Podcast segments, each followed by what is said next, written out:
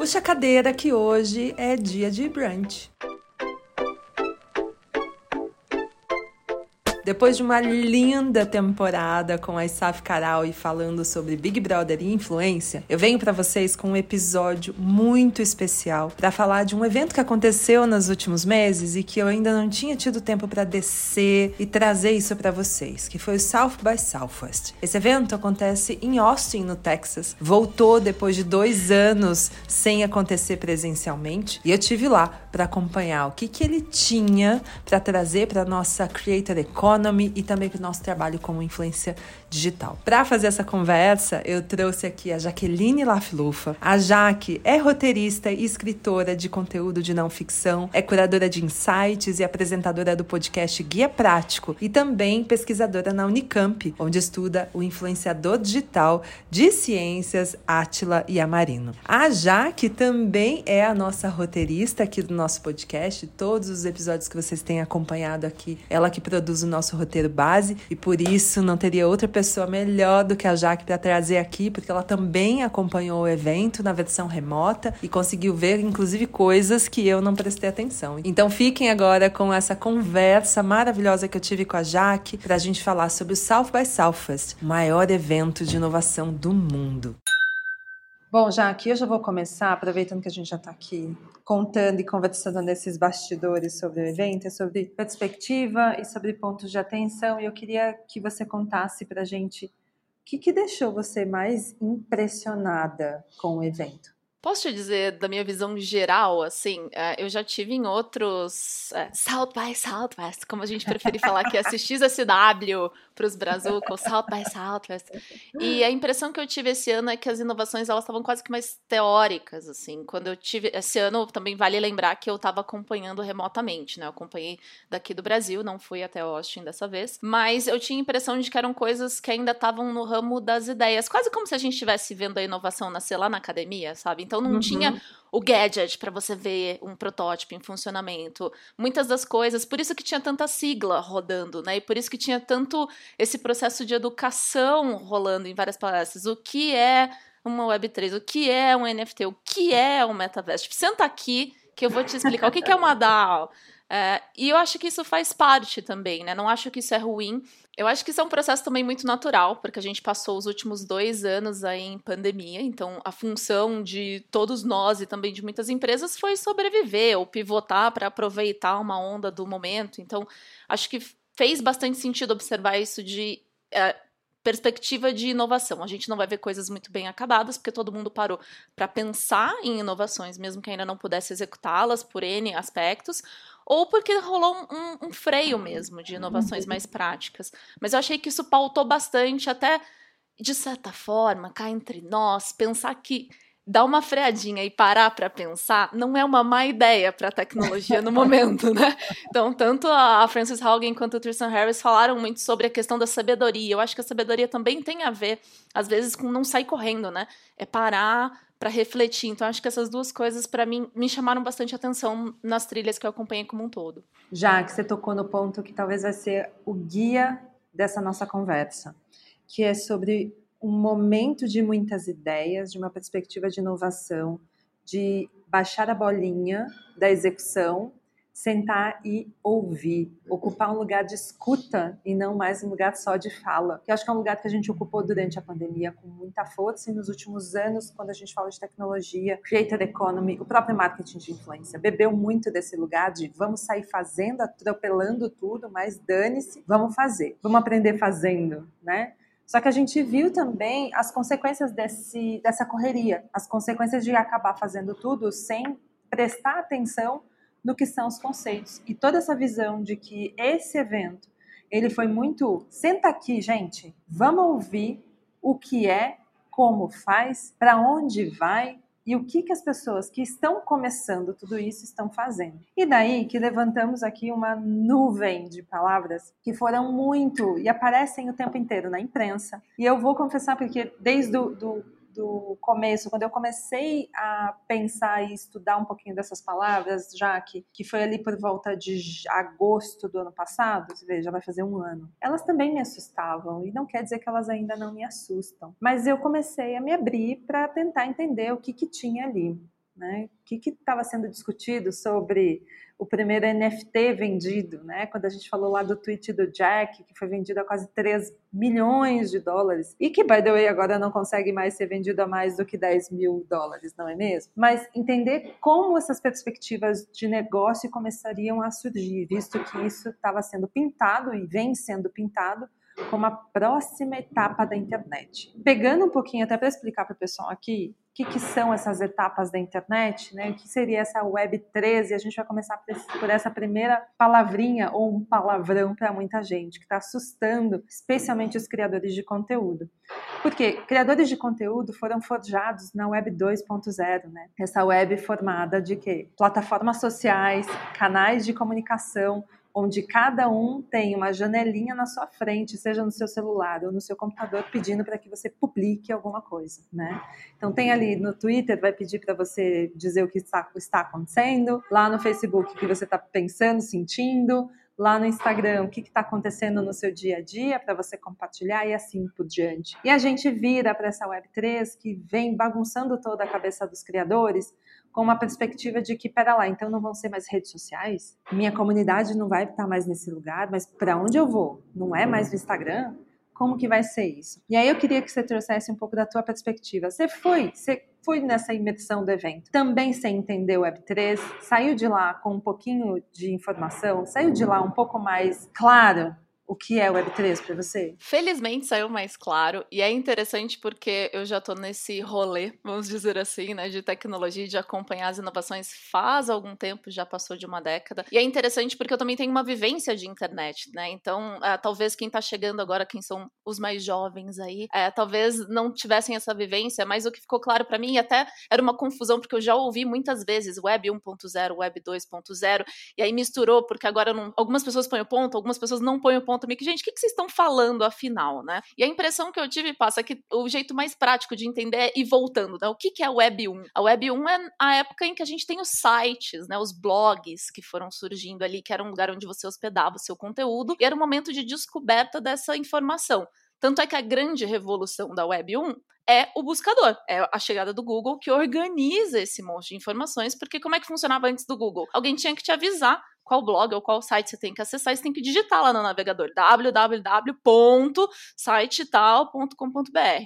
Então, quando tem um buscador, você pode achar coisas mesmo que alguém não tenha te contado ainda, ou sem depender tanto de portais ou plataformas agregadoras. Quando a gente chega na Web 2, que é exatamente onde você colocou muito bem, é que surgem os creators, né, surgem os influenciadores digitais, é um lugar onde a grande revolução é a chegada das plataformas. A gente conhece como as redes sociais que a gente acessa hoje. Então você não acessa um site só, você acessa uma grande plataforma que é o Twitter, o Facebook, o Instagram, o TikTok. Enfim, aí você vai colocando vários tipos de plataforma que poderiam estar tanto no cenário desktop, como você acessar um site no seu uh, computador, quanto dentro de aplicativos, mas a grande sacada é, existe um lugar para onde todo mundo vai, o que eu lembro que o Michel Lente falava muito do bar sujinho, né? Existe o bar sujinho para onde todo mundo vai, e ali todo mundo uh, sabe aonde navegar, e o grande lugar que você vai acessar são as pessoas, ou as informações, os debates do momento. O que, que muda para a Web3? Muda o blockchain.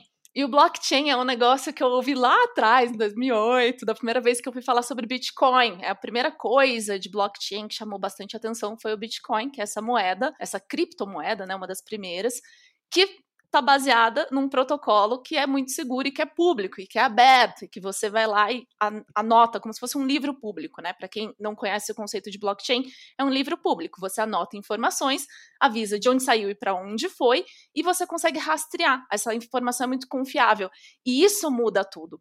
Quer dizer, quando você torna isso aberto, você depende menos da plataforma. A gente está hoje numa Web 2. A Web 1 não tinha tanta dependência, você vai para onde você quiser, você hospeda onde você quiser, você pode levar os seus dados da maneira que você quiser. Na Web 2, você fica um pouco mais refém das dinâmicas, dos termos e do formato de funcionamento da plataforma, que pode mudar a regra do parquinho, né? Quando você vai no parquinho do outro, a regra do parquinho pode mudar e você tem que seguir as regras do dono do escorrega. Na Web3, se você não gostar mais da regra do escorrega, como tudo é muito público e aberto, você pode levar as suas informações para outro parquinho e tá tudo certo, você leva os seus amiguinhos. Então é quase como se a gente não dependesse mais aqui desse bar sujinho, sabe? Você pode migrar todo o seu grupo de amigos para um outro bar de uma maneira muito fácil. Eu acho que essa foi a grande sacada, quando se entende que o fato de você ficar não dependente, que é o que todo mundo está falando de descentralizado, né? A plataforma centraliza e o que a Web3 propõe é descentralizar, mas sem perder os benefícios que a gente teve com indexação, com organização, entre outros. Pronto, agora você já começou a complicar a conversa, Jaque, porque a gente vai falar de uma palavra difícil de pronunciar, que é a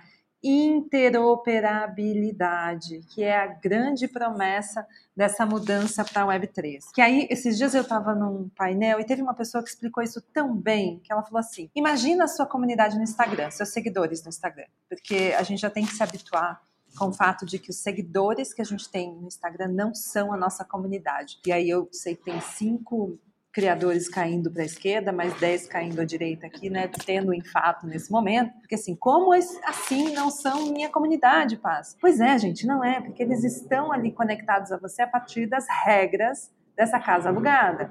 Se o Instagram, de uma hora para outra, define que não, essas pessoas aqui são bots, essas pessoas aqui vão ser suspensas, ou você vai ser suspenso da plataforma, pronto, acabou a sua relação com essa comunidade. Né? Ela é muito frágil a partir dessas conexões de plataforma. O que a gente está falando de Web3 é fazer isso virar uma rede um pouco mais concreta, uma comunidade que você pode realmente chamar de sua. E por que esse palavrão, gente? Depois vocês procurem mais sobre isso, porque interoperabilidade, eu tenho que ler essa palavra aqui para conseguir falar lá direitinho, é a capacidade que um sistema tem de conversar com outro. Ou seja, se você pegar a sua comunidade do Instagram e quiser levar ela para o TikTok e dar certo, isso é interoperabilidade. O que a gente tem hoje é um sonho. A gente tem hoje uma vontade que isso aconteça, mas essa é a grande promessa da Web3, que a gente comece a construir comunidades dentro de um sistema, seja qual for, e a gente possa movê-la para qualquer lugar. Por quê? Porque a gente também está falando aqui sobre posse. E daí que, deixando de abrindo um outro palavrão desse mercado e dessa conversa toda sobre o South By, foi sobre como conduzir, como construir então esse elo de comunidade, já que não vai ser o follow, né? não é seguindo alguém numa plataforma. E aí surge o NFT. Jaque, consegue explicar para a gente assim facinho. Lembra que são criadores que estão aqui ouvindo. O que é um NFT? Claro, acho que o legal é a gente saber o que, significa a sigla, antes de tudo, para a gente não se perder, né? Então, NFT significa Non-Fungible Token, que é basicamente um token não fungível. E aí você me pergunta, passa, que raios é fungível, né? Eu também me fiz essa pergunta. O que, é fungível, o que, é não fungível? A ideia é que seja algo exclusivo, algo único. Ah, muita gente tem usado a obra de arte para falar sobre non-fungible, né? Então, você falar sobre a Mona Lisa é um não fungible token. Só que a arte ela é difícil porque ela também é replicável e talvez daí de onde vem a grande sacada de usar a arte como um, vamos dizer assim, uma analogia. Porque quando você está falando sobre comprar um NFT, você está comprando alguma coisa que é digital, ou seja, eles transformaram algo digital em algo exclusivo. É uma forma de você criar uma escassez artificial. É a grande crítica que muita gente fala: pô, mas a gente está no ambiente digital e você vai criar escassez sem necessidade. Mas é uma escassez de propriedade. Então, quando a gente tem lá o Bored Ape uh, com aquele monte de macaquinhos que são NFTs. Você pode ser dono de um, mas todo mundo pode ter uma cópia daquilo. Da mesma maneira que todo mundo pode imprimir uma Mona Lisa e botar num quadrinho na própria casa, mas aquele não é a Mona Lisa original e você também não é dono da Mona Lisa original. Então a ideia do NFT é criar uma espécie de propriedade digital e isso muda tudo no cenário, especialmente das artes na internet. Quer dizer, se antes eu fazia uma canção e ela era espalhada por aí por MP3. Quem aqui é da época de baixar MP3, né, gente? Longínquo passado, hoje é tudo streaming. Mas quando você tinha essa arte que se espalhava por MP3 e ninguém paga por ela, fica muito difícil de você viabilizar comercialmente algumas coisas. E o NFT abre essa porta.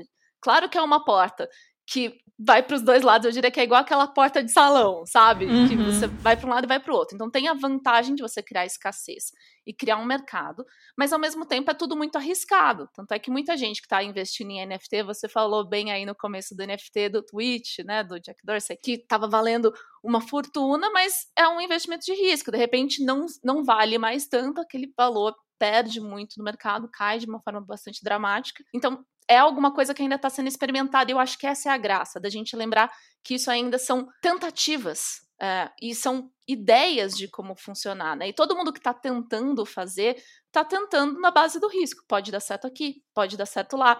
Vamos experimentar, uhum. vamos ver se tem público, quer dizer, tem demanda para comprar. Eu estou colocando um preço justo, aí você passa, a dama da precificação vai saber explicar isso mais do que eu, mas acho que tem essa questão também. É uma coisa tão nova que a gente ainda não sabe exatamente as utilidades, mas exatamente por ser novo que a gente deveria estar tá atento para entender potenciais de negócio envolvidos ali, né? Eu fui fazendo uma, uma pequena analogia aqui de novo, também na, no modelo tentativa e erro, tá, gente? É como se, voltando aqui para a coisa do NFT, é como se quem tem a posse do original do NFT fosse de fato a tua comunidade, porque esse NFT vai ser a chavinha para você levar essa comunidade para qualquer sistema. Então, em vez de ser o seu, o seu seguidor no Instagram, vai ser aquele NFT. E acho que todo mundo aqui já acompanhou que o Instagram já liberou a venda de NFT lá também. Vamos ver até quando ele vai transformar o follow também em uma dinâmica de NFT, porque isso vai mudar o jogo mesmo, porque aí a gente está falando de uma comunidade tokenizada, será que a gente pode chamar assim? É uma comunidade que tem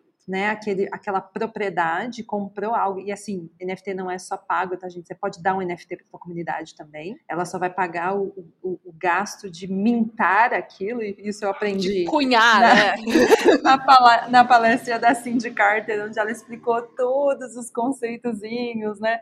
da Web3 foi ótima aquela apresentação. Então, é só aquele custo de você ir lá e colocar aquele NFT na, na carteira, custa bem baixo perto disso, mas dá para você oferecer um NFT gratuito. Então, eu penso aqui já que, que, quem vai ter essa propriedade de um NFT de um criador, independente aqui da qualidade do NFT que exista, né, que vai estar tá ali dentro, se ele vai ser um desenho, se ele vai ser uma música, se ele vai ser um personagem, se ele vai ser um roteiro. E é isso também que é outra coisa que a gente tem que começar a pensar. NFT não é só sobre figurinhas de macaco. NFT é sobre uma maneira da gente garantir propriedade e a intenção de que aquela, aquela peça, aquela imagem, aquele texto, aquele personagem, aquele trecho de música foi feito por você, é seu e você está vendendo isso para sua comunidade. É como se quem é portador disso fosse efetivamente sua comunidade e quem tem a cópia, você falou das cópias da Mona Lisa, eu fiquei pensando das cópias do Romero Brito e o que a gente vê de monte, assim, né, decorando as casas das pessoas. Quem tem a cópia é quase aquela pessoa que quer ser seu fã ou gosta de você ou gosta daquilo que você está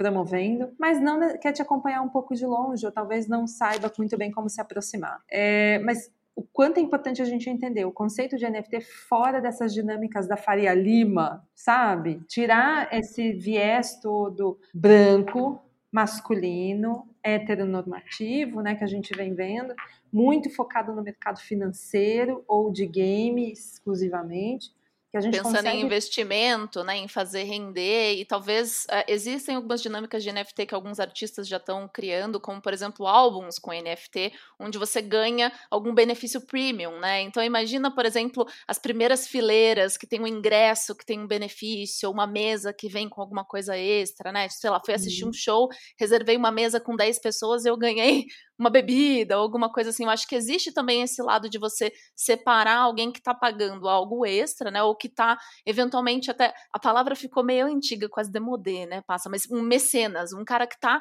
investindo um pouco mais naquele projeto, ou naquele processo, ou naquela arte, seja lá o que for, porque ele vê algum benefício, ele vai ganhar algo.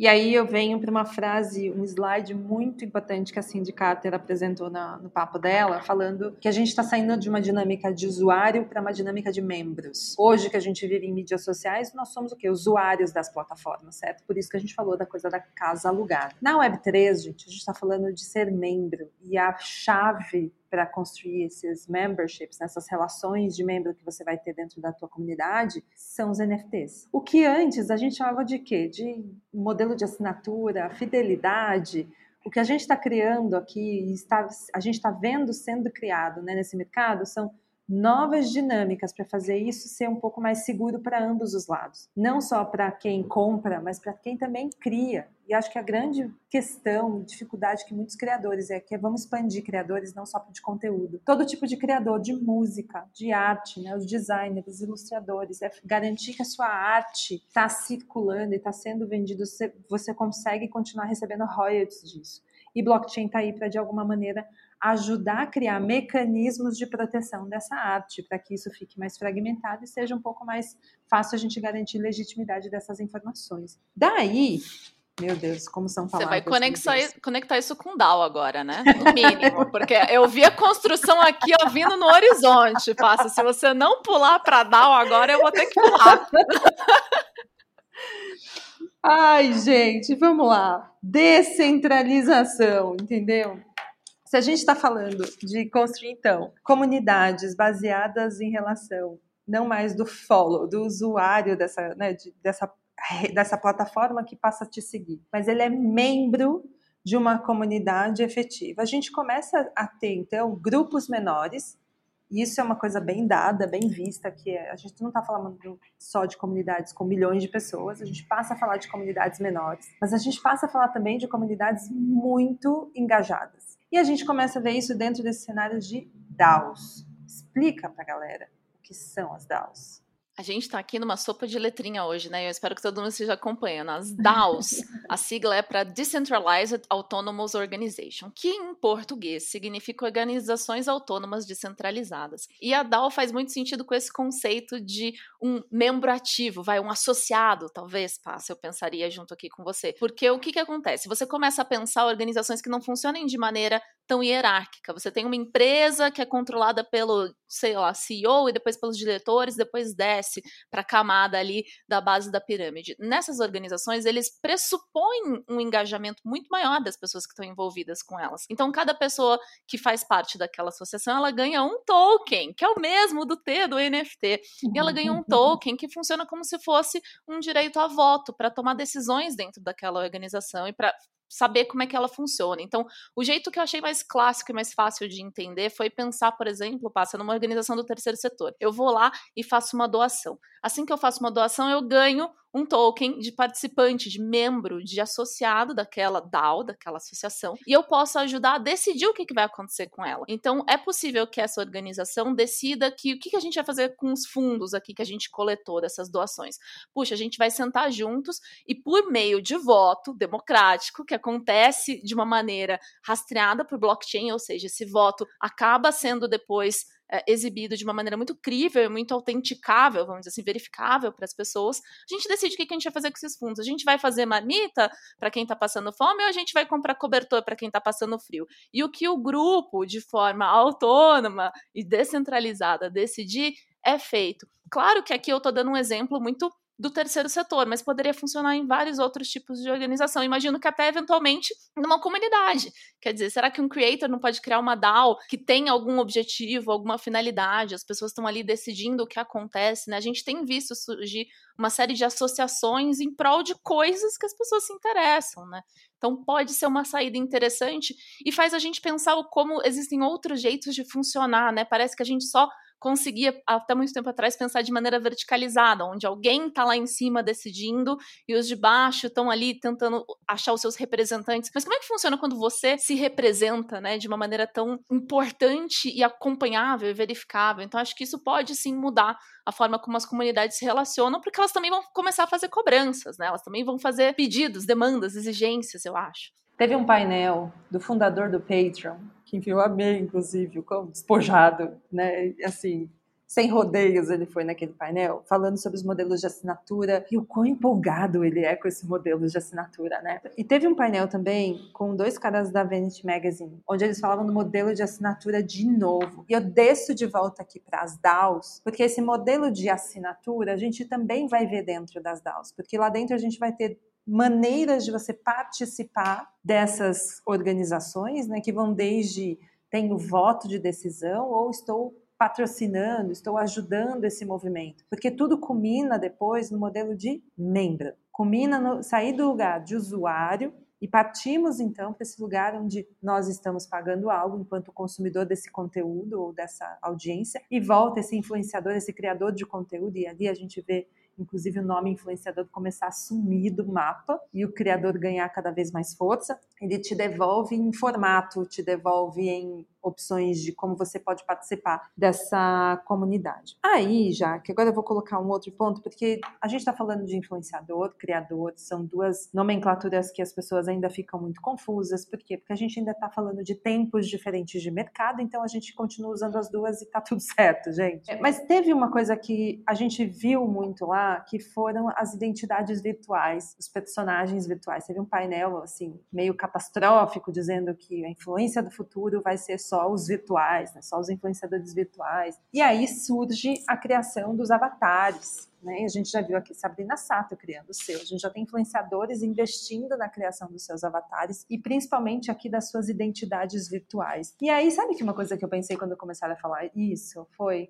gente, será que eles não perceberam que nosso perfil no Instagram já é uma identidade virtual, que a maneira como a gente se expõe, os quadradinhos que a gente recorta da nossa vida e publica ali, já são parte da nossa identidade virtual. É, mas me conta, qual foi a tua perspectiva? Porque tinha muita coisa sobre personagens, muita coisa sobre identidades virtuais para criar o seu avatar. Eu já criei meu avatar também, sou muito bonita, de terninho chiquíssima, lá no, no, no meu, já no, no, meu avatarzinho. O que, que você acha? Você acha que isso é uma tendência que pega? Você acha que a gente está indo longe demais? Você acha que isso é uma coisa que pode ser uma brincadeira legal, mas que não vai ser tudo? Enfim, qual que, o que você acha de tudo isso? É interessante porque a criação de avatares, pensando em visual, ela me remete muito à ideia do metaverso, né? Que também era uma coisa que foi bastante falado, por motivos que podemos elencar desde uma grande empresa ter feito um rebranding para chamar meta, até por uma pressão de mercado mesmo, para todo mundo se envolver com esse metaverso que vem aí. E no metaverso você circula com uma versão digitalizada de você mesmo, né? Então tem essa ideia, é, e eu diria que é quase uma pressão de mercado. Eu não sei te dizer se isso vai virar ou não. Desde a primeira vez que eu fiz uma matéria de Bitcoin, eu falei: Isso daqui vai flopar. Eu não faço mais previsões nesse nível, porque é difícil de olhar agora e fazer um horizonte tão distante. Então, o que eu acho é que tem muita gente tentando se preparar e se antecipar. A gente já viu essa brincadeira de criar avatares e de criar ambientes é, há um pouco tempo atrás com Second Life, onde todo mundo queria ter o seu espacinho ali. Então, acho que entender e se preparar faz parte. Mas a ideia de criar perfis digitais, vamos dizer assim, quem fez a melhor provocação nesse sentido para mim foi a Amy Webb, uma futurista que tem uma palestra que é sempre muito disputada lá na XSW. E ela falou que, de certa forma, a gente já tem um tipo de perfil para cada tipo de rede, né? E ela fez uma brincadeira bem interessante que ela trouxe uma imagem da Dolly Parton, que é uma personagem bastante famosa lá nos Estados Unidos, e falou: se ela se apresenta no LinkedIn, ela se apresenta de uma maneira um pouco mais formal, ela já cuida para que o perfil dela e o visual ali dela seja um pouco mais formal. Quando ela se apresenta no Facebook, ela apresenta de uma maneira diferente do que ela mostra no Instagram, que é completamente diferente de como a gente aparece no Tinder, não é mesmo? Então, cada ambiente onde você circula, ele pressupõe que você também vai aparecer de uma maneira diferente. E de verdade, Passo, eu tenho a impressão de que isso só replica o que a gente faz na vida real. Quando eu vou também para um escritório, eu brinco que eu me fantasio também, né? Você bota uma roupa mais social, quando você vai para o bar, você também se ajusta. Então, acho que isso faz parte. Mas o que me chama a atenção é que isso tudo vai estar associado a essas futuras carteiras digitais, que a gente vai ter, onde todas essas informações vão estar lá. Então, o desenhozinho do seu avatar vai estar nessa sua futura carteira digital. Não sei se alguém já teve chance de experimentar alguma. Tem várias no mercado. A MetaMask era uma que muita gente estava falando, que é bastante popular. E as suas informações vão estar lá e você vai decidir, com base na sua carteira, o que, que você vai mostrar em cada um dos lugares que você entrar. Então, ao invés de você acessar um site, fazer um cadastro, preencher todas as suas informações de novo, ou vai fazer uma compra num site, puxa, ela vai você fazer um senhor cadastro, você vai só logar com a sua carteira digital e vai escolher dentre aquelas informações todas que você tem ali sobre você, o que, que você vai abrir. O legal disso é a gente pensar também no conceito de pseudonimidade, que pode ser um desafio também no futuro para quem vai criar conteúdo, né? Então, quer dizer, será que essas pessoas que estão aqui, elas estão se apresentando só com a parte que eu, elas acham que eu deveria ver, com menos ou mais informação? Como é que você vai trabalhar com isso? E para as pessoas é um pouco mais seguro. Eu posso escolher o tipo de informação que eu quero dentro de cada lugar que eu estou navegando. Então, eu vou fazer uma compra num site novo, eu só vou dar o mínimo que precisa para essa compra acontecer. Eu vou interagir com influenciador novo, com creator novo, eu vou passar o mínimo de informações que eu preciso para continuar acompanhando. Mas talvez com o tempo, conforme eu for criando um relacionamento com ele, puxa, eu vou deixar também o meu e-mail para receber uma newsletter. Puxa, eu também vou dar uma outra informação aqui porque eu quero ter acesso a um conteúdo um pouco diferente. Então acho que essa essa relação de confiança entre a comunidade também vai ter que ser construída para que a pessoa vá quebrando, que é da mesma maneira também que a gente se relaciona. Eu não chego no primeiro dia falando para todo mundo que eu tenho uma cachorrinha e que eu moro em São José uhum. dos Campos, meio que conforme eu vou conhecendo as pessoas e vou criando uma confiança naquele ambiente, eu vou soltando mais informações. Então, acho que isso talvez seja um conceito interessante de acompanhar que é o que, que acontece quando as pessoas escondem, vamos dizer assim, um pouco das informações que elas costumam compartilhar bastante na internet. E aí acho que vem o medo do inominável, mas porque a gente precisa falar dele, porque foi um tema extremamente relevante e importante para o South by Southwest desse ano, que é o metaverso. Eu tive na semana passada num evento aqui em São Paulo e fui ver uma palestra que há tempos eu queria ver, porque é uma pessoa que foi para a SXSW, fez uma apresentação lá e eu não consegui ver essa apresentação lá, que foi a Simone Clias. A Simone, gente, deixa eu contar essa história para vocês. A Simone é a voz ela é uma dubladora. Ela é a voz da Latam, é a voz do Globinho, e eu falo Globinho, pois referências da mãe, né? Ela é aquela voz dos anúncios, sabe? E eu, quando vi ela nesse grupo de mulheres que foi pro evento, que ela tava lá, eu vi assim, gente, vocês não vão acreditar, mas eu conheci a voz do feliz. E a Simone, ela é presidente de uma associação que está muito envolvida com as experiências imersivas, especialmente aquelas de XR, né, que são aquelas estendidas das experiências que a gente pode criar de realidade aumentada, virtual e assim por diante. E ela fez uma apresentação nesse evento que eu fui no final de semana e ela trouxe um, eu acho que é a importância da gente decantar coisas, né? Porque lá eu ouvi tantas, acho que você deve, também deve ter ouvido tantas definições de metaverso diferentes que deixa a gente um pouco confuso. Por quê? O mercado está sendo forjado, o metaverso, né, e a maneira como a gente está entendendo ele está sendo forjado, gente, a partir do quê? De empresas privadas. Então cada empresa vai construir uma definição de metaverso que puxe para sua sardinha. Simples assim. Por quê? Porque não está sendo a academia que está desenhando isso. É o mercado. E quando o mercado faz isso, enfim, a gente também tem que desconfiar de algumas coisas. Mas ela trouxe uma definição ótima que ela fez nessa apresentação, que era o seguinte: metaverso é uma rede massivamente dimensionada e interoperável, como a gente falou pouco, né, da importância dessa palavra, de mundos virtuais 3D renderizados em tempo real. Daí a importância da gente acompanhar as notícias, por exemplo, sobre 5G no Brasil. Porque sem 5G, sem metaverso, pode colocar isso aí no desenho. E ela fala o seguinte: o que, que são esses mundos? Né? Esses mundos podem ser experimentados de forma sincrônica e persistente por um número efetivamente ilimitado de usuários, com um senso individual de presença e continuidade de dados. Sabe quando a gente, vamos voltar 10 anos aqui, quando a gente estava lá no começo da Web 2.0, e a gente tentava logar e demorava para carregar a página, o Twitter baleava, aquela história toda. A gente começa a ter um nível de tecnologia de internet cada vez mais avançado, é o que a gente está caminhando agora, inclusive quem mora em São Paulo, especialmente no centro, já está começando a experimentar a experiência do 5G, porque ela já está começando a ser instalada por aqui, disponível por aqui. É, a gente começa a ver o quanto essa velocidade de internet faz diferença para as nossas experiências imersivas. No ambiente virtual e imersivo do metaverso, se a gente não tiver internet boa, gente, não tem condição. O avatar não carrega, ele não vai dançar bonitinho que nem a gente dança aqui na vida real. Então a gente precisa por mais renderizado que ele seja, por mais bonitinho que ele seja, ele precisa dessa internet rodando muito bem para que a gente tenha o quê? Sincronia. Todo mundo deve ter acompanhado no começo do mês o show que o Emicida fez, né, no Fortnite, e aquilo botou aquela quantidade de pessoas para assistir o show simultaneamente numa plataforma de metaverso. Então, começar a ter essas experiências imersivas depende também da qualidade de internet que a gente tem. O ponto é, a gente está falando de experiências imersivas, né, que envolvam a gente nesse campo de presença no ambiente virtual. Não é só entrar num call. Isso não é um metaverso. A gente está falando realmente de descer isso. Qual foi a percepção que você teve, já que acompanhando todas aquelas definições de metaverso que a gente viu por lá, é, para a gente tentar coincidir, enfim, chegar num consenso do que realmente é efetivo, do que a gente vai conseguir fazer aqui? Você acha que a gente vai conseguir ter metaverso, sei lá, ano que vem, assim, esse ano, em massa, assim, acontecendo de verdade, não só experimentando?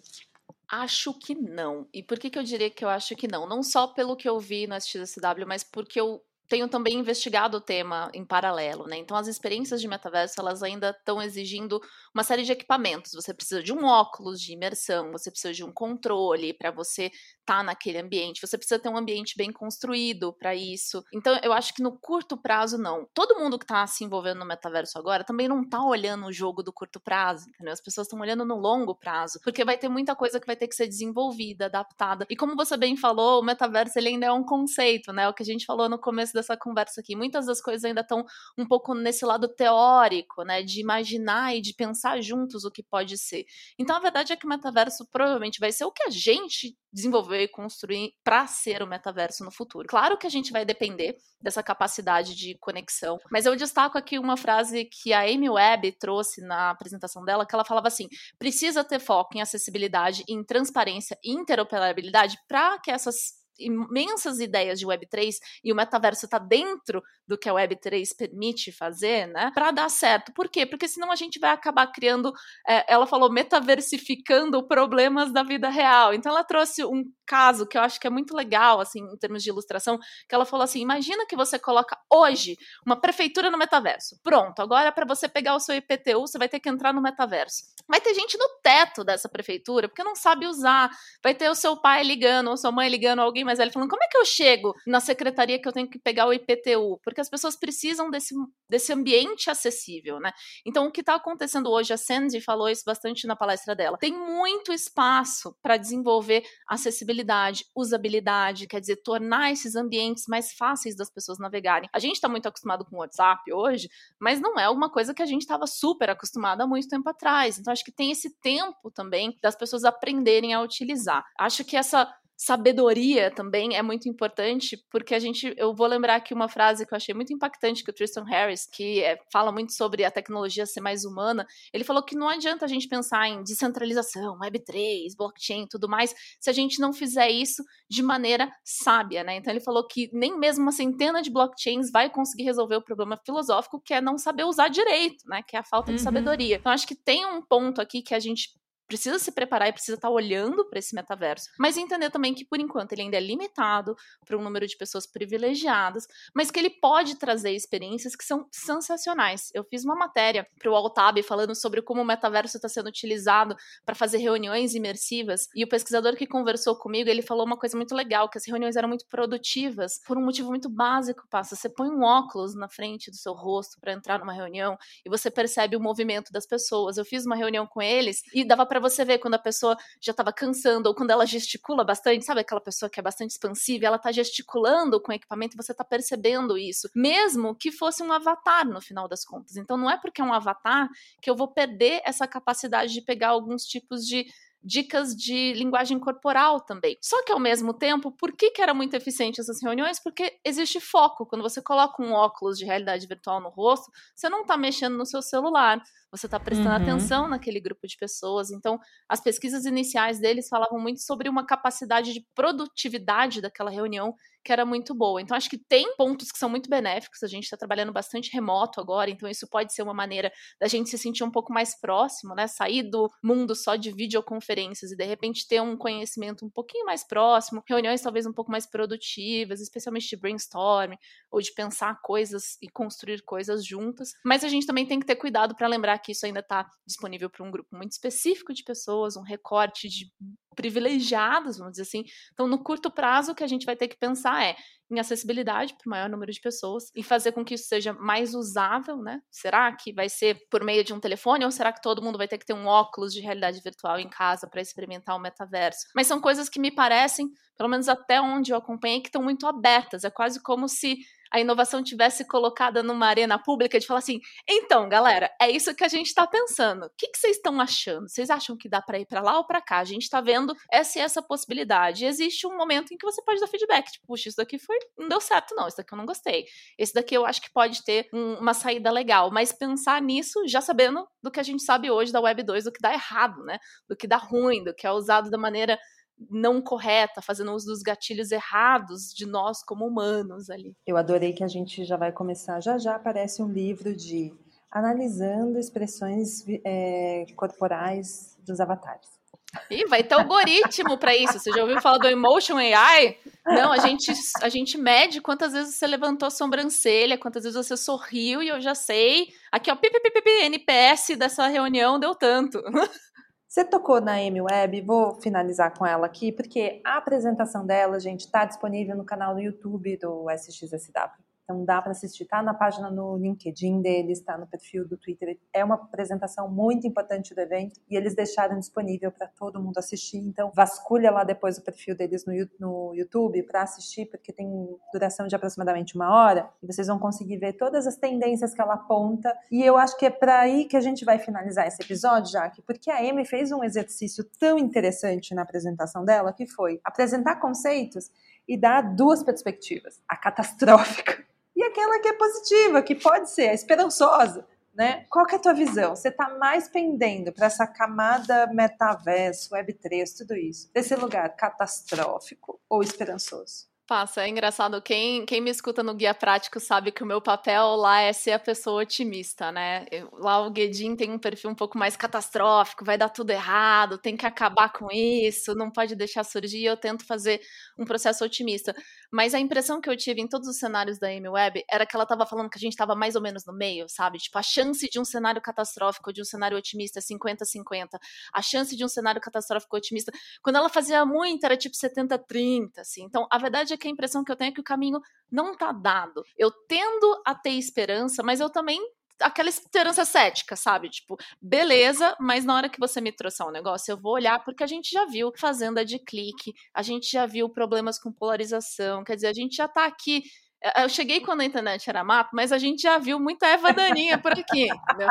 Então, a gente já está um pouco mais com o instinto aguçado de saber que nem tudo que brilha, nem tudo que reluz é ouro. Então, quando chegam essas coisas, é muito legal você pensar, puxa, isso vai ser mega sensacional, isso vai mudar a forma que a gente vai é, funcionar. Tá bom, mas é uma boa forma que está chegando. Agora a gente tem a chance de olhar de uma forma um pouco mais crítica e menos deslumbrada para essas inovações, para falar assim, deixa eu avaliar. Então a sensação que eu tenho para te responder de uma maneira mais objetiva é: eu tendo a manter a esperança, eu tendo a ser otimista, de achar que a gente vai aprender alguma coisa. Eu acho que tem bastante gente que já tropeçou bastante e está se posicionando de uma maneira a cuidar melhor para que essas informações, essas interações sejam mais éticas. Como eu já citei aqui mais de uma vez, o Tristan Harris é um, um deles, a Frances Hogan, que foi uma das uh, whistleblowers do Meta lá, Uh, sobre uma série de questões problemáticas, também está ali levantando uma bandeira de que, olha, o problema não é o produto em si, o problema são as decisões desse produto. Será que a gente não pode tomar decisões melhores? Então, a minha esperança é que essas discussões todas que estão chegando num nível muito teórico pra gente sejam exatamente o momento onde a gente deveria se envolver. para falar assim, tá bom, então deixa eu tentar ajudar a construir isso para um lugar onde pareça benéfico, onde pareça bem utilizado. Até porque a gente não pode ficar discutindo fazenda de clique até 2030, né? Acho que já Por 2020 né? já foi o limite para a gente discutir isso, né? Aquela coisa, começo da Web 2.0. A gente olhava para 10 anos depois, o que, que a gente vai estar tá fazendo? Ah, a gente tá carros voadores. E a gente está aqui ainda falando de fazendas de clique, né? Jaque, muito obrigada pela sua participação. Que orgulho, que gostoso ter você aqui para a gente poder debater um pouco de forma tão didática para o nosso público que morre de medo desse tema, viu? Te falo que eu já conversei com eles. Morre de medo desse tema, mas da importância da gente trazer clareza para eles e entender que esses conceitos todos que estão aqui estão dados, mas a gente ainda pode construir muita coisa em cima. Obrigada, viu? É isso, passa eu que agradeço. E para quem tá ouvindo e deu um certo medinho aí, vai com medo mesmo, gente. Vai olhar o que, que as coisas significam, porque esse pode ser um momento muito mágico. Vocês já viveram uma parte da web, já chegaram às vezes com as coisas prontas, né? Vem construir isso com a gente dessa vez, vem pensar junto, quem sabe a gente consegue. Eu tenho esperança no jovem, passa. O pessoal fala que o jovem tem que acabar, eu acho que não. Eu acho não, que o jovem tem que surgir de novo e vir aqui para quebrar tudo e construir de novo, enfim. Vamos, galera jovens, nos é, ajudem. Vamos, vamos galera jovens.